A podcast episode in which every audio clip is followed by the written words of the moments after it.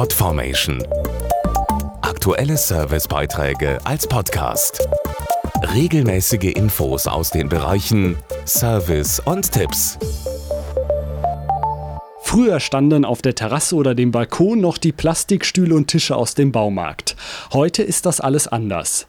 Für viele ist die Terrasse im Sommer die Entspannungsoase Nummer eins. Sie wird bepflanzt, gehegt, gepflegt und dementsprechend auch gemütlich eingerichtet. Da darf eine passende Markise als Schattenspender natürlich nicht fehlen. Gute Laune und Sonne satt. Einer aktuellen Umfrage zufolge ist der Sommer die liebste Jahreszeit der Deutschen. Zu viel Sonneneinstrahlung und hohe Temperaturen können aber zum Gesundheitsrisiko werden. Deshalb gilt es, sich zu schützen vor Sonnenbrand und Wärmestau.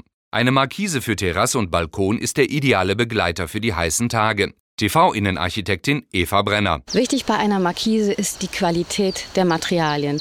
Da muss ich auf die hochwertigsten zurückgreifen, denn ich will ja lange Freude an ihr haben. Und da kommt es auf UV-Beständigkeit an, auf eine hohe Reißfestigkeit des Tuches beispielsweise. Und da sollte ich mich gleich vor Ort zu Hause beraten lassen von meinem Markisenfachhändler. Der kann auch gleich Maß nehmen und dann passt es am Ende auch. Keine Frage, Funktionalität ist wichtig, aber auch das Design des Markisentuches sollte zum individuellen Geschmack und Ambiente des Innen- wie Außenraums passen. Schließlich ist die Terrasse ein Ort mit hohem Freizeitwert.